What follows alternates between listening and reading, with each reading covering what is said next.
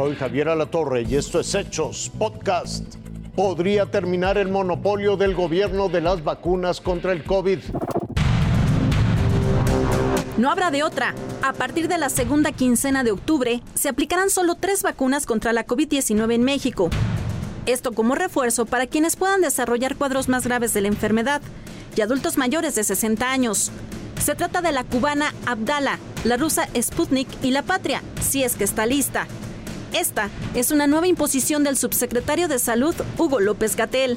Vamos a tener vacunas para todo mundo. Es una dictadura porque ellos te dicen a quién, cuándo, cómo y dónde. Y así han aplicado todas las vacunas y por eso han habido los problemas que existen.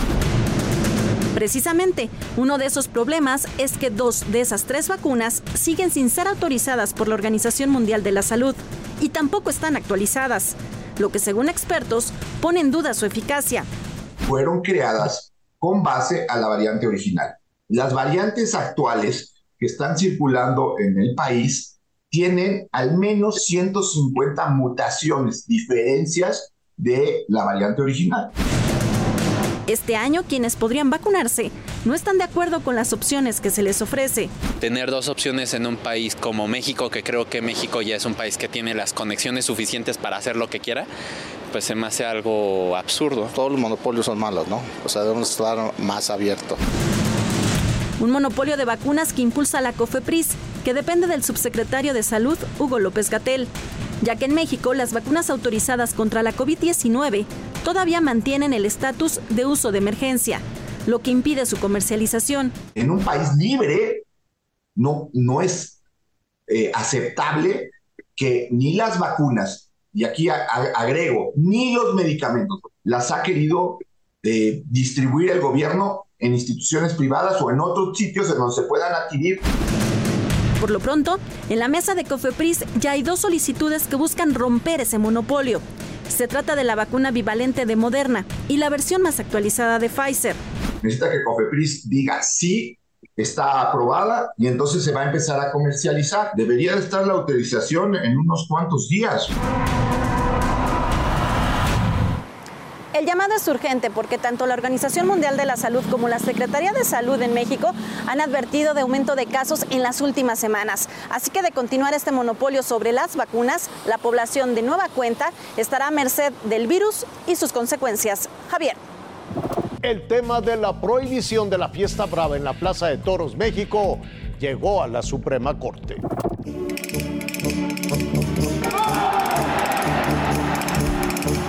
Ha pasado un año cuatro meses desde que el juez prohibicionista Jonathan Bass paralizó la fiesta brava en la monumental Plaza de Toros, México.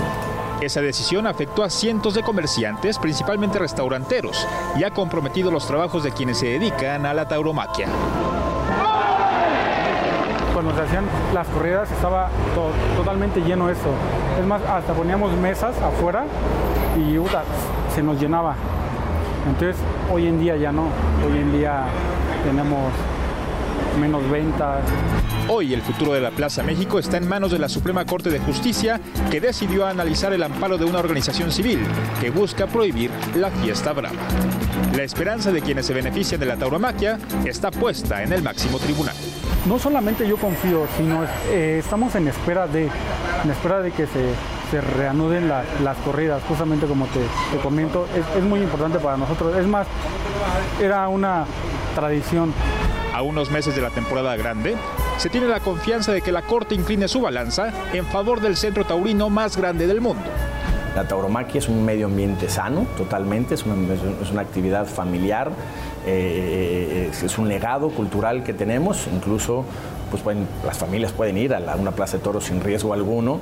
Fue el 27 de mayo de 2022 cuando el juez Jonathan Bass dio una estocada y decidió frenar las corridas de toros provocando afectaciones a 83 mil empleos directos y casi 150 mil indirectos.